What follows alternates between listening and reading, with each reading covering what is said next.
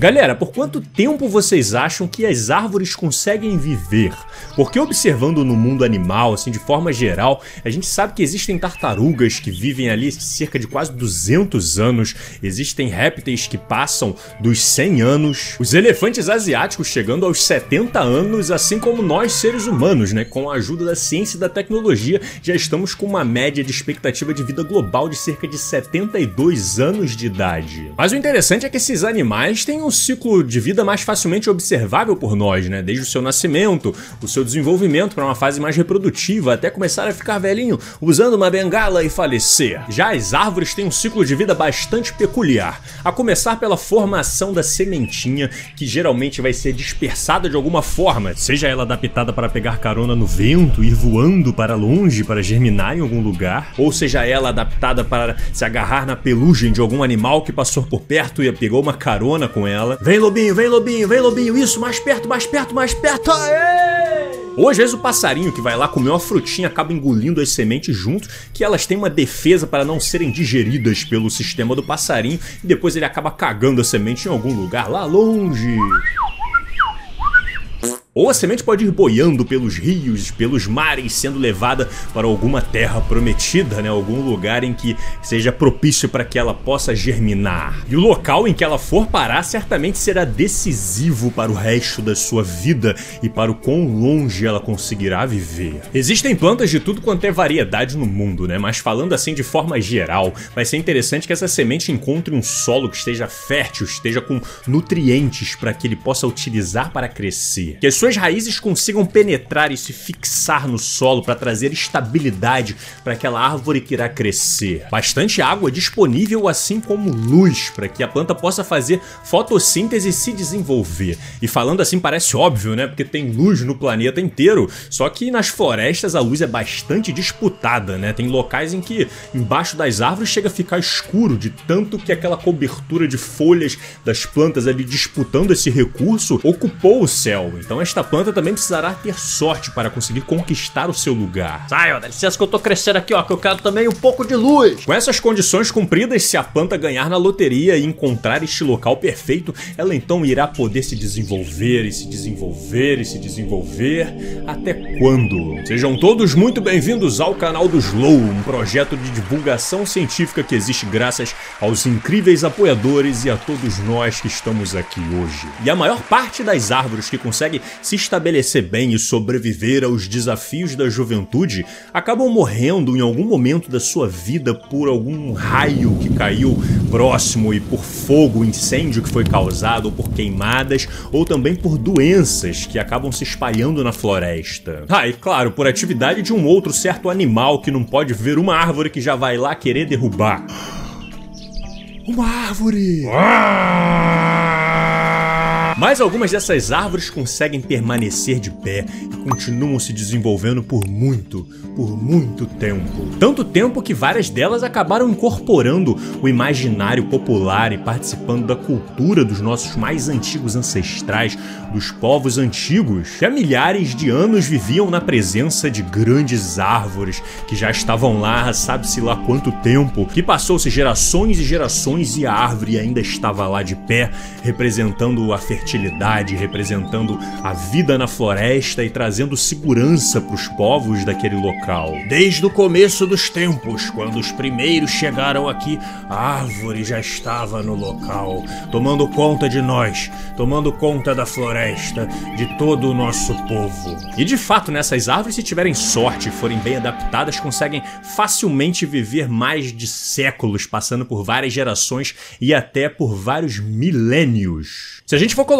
na lista as árvores que têm a estratégia de gerar clones delas mesmas, e aí a gente vê, tipo, várias árvores juntas, você acha que é uma pequena florestinha, mas na verdade se trata de um mesmo indivíduo que foi se clonando e muitas vezes são até conectadas no meio das suas raízes. Como a velha Tidigo lá da Noruega que consegue ir clonando os seus galhos e troncos ao longo da sua vida, que tem aí a idade estimada de 9.550 anos. Ou a Carvalho Jurupa, que vive ali nas montanhas da Califórnia também uma colônia de clones com a sua idade estimada de 13 mil fucking anos. Ou a famosa Pando, presente lá nos Estados Unidos, que hoje é facilmente um dos maiores organismos vivos da Terra, que compõe essa extensão que vocês estão vendo aí, que é quase uma mini floresta interconectada no subsolo, que é basicamente o mesmo organismo que vai se clonando, que tem as estimativas de idade aí que provavelmente passam dos 14 mil new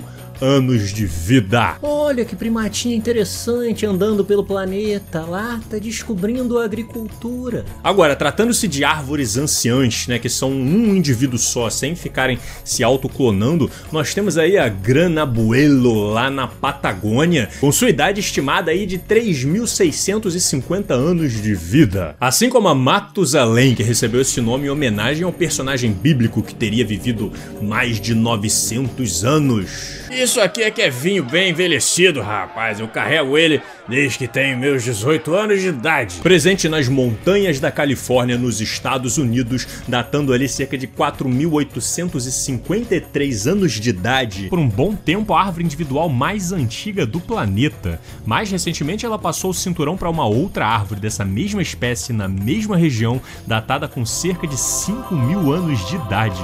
E o nome e a localização da campeã estão mantidas em segredo por razões óbvias de.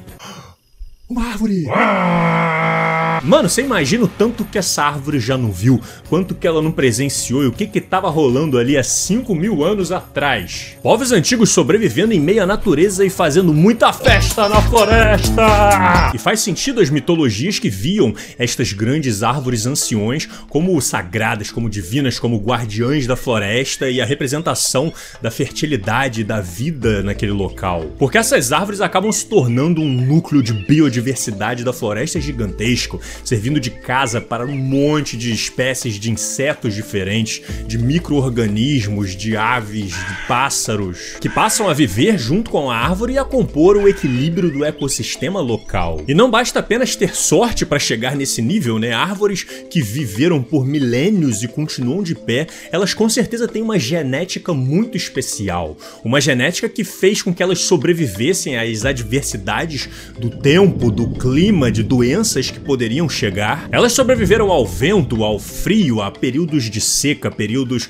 de calor e de eventos extremos climáticos que provavelmente aconteceram ao longo dos últimos séculos e milênios atrás, ou doenças que se espalharam e certamente levaram várias das árvores que viviam junto ali naquele local embora, mas esta árvore ancião prevaleceu, sobreviveu e certamente foi responsável por dar continuidade à vida e ao ecossistema daquela região. Esses dias saiu um estudo muito interessante na Nature demonstrando como que as árvores anciões são fundamentais para manter a saúde das florestas. Eles consideraram as árvores anciões aquelas que vivessem por cerca de 10 a 20 vezes mais tempo do que as suas outras próximas. Usaram um modelo estatístico para calcular a taxa de mortalidade de árvores na floresta, que iria variar ali entre 0,5 a 5% ao ano. Rodaram ali num programa de computador e foram observando ano a ano quais árvores queriam morrer e quais iriam conseguir cumprir a missão de sobreviver e seguir para os anos seguintes. E o que eles perceberam é que quando a taxa de mortalidade da floresta ultrapassava o 3% ao ano, então nenhuma das árvores que estavam ali conseguiriam continuar se desenvolvendo ao ponto de se tornarem anciãs. E quando a taxa de mortalidade ficava entre 1 a 2% anualmente, então menos de 1% destas árvores conseguiria sim se desenvolver e se tornar anciões um dia. O que significa que para uma árvore conseguir se desenvolver e se tornar anciã, ela precisa praticamente ganhar na loteria.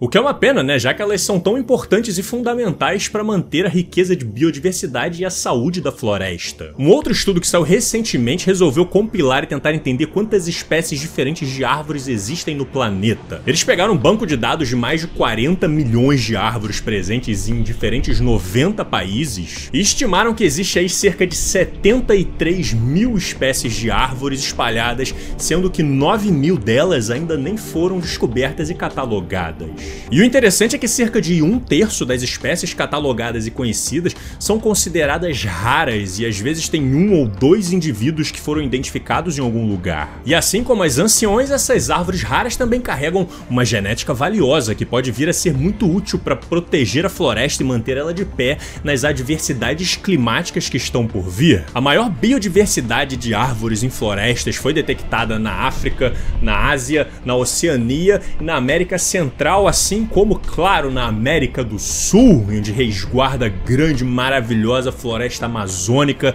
liderança na biodiversidade do planeta Terra, que certamente tem as suas árvores anciões para proteger as florestas e que vão precisar ficar de pé e cheia de vitalidade nas próximas gerações que estão por vir. Já existem iniciativas interessantes como a Arcane Ancient Trees, né, que já estão aí há décadas colhendo sementes dessas árvores anciões e replantando elas por aí para tentar preservar o seu DNA e já fizeram isso com mais de 130 espécies. Oh, meu filho, viva forte por milênios e tome conta das florestas. Assim como iniciativas de educação e de conscientização como o canal do Slow, em que vocês podem ajudar contribuindo com qualquer valor, isso estará sendo fundamental para que a gente produza cada vez vídeos mais incríveis para vocês. Beleza? Então se inscreve aí, deixa um like, deixa um comentário. Semana que vem a gente se vê.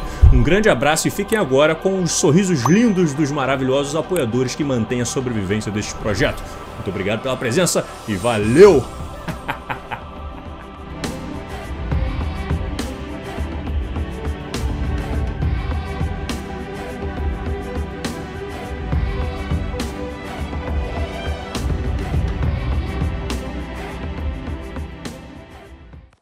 Yes.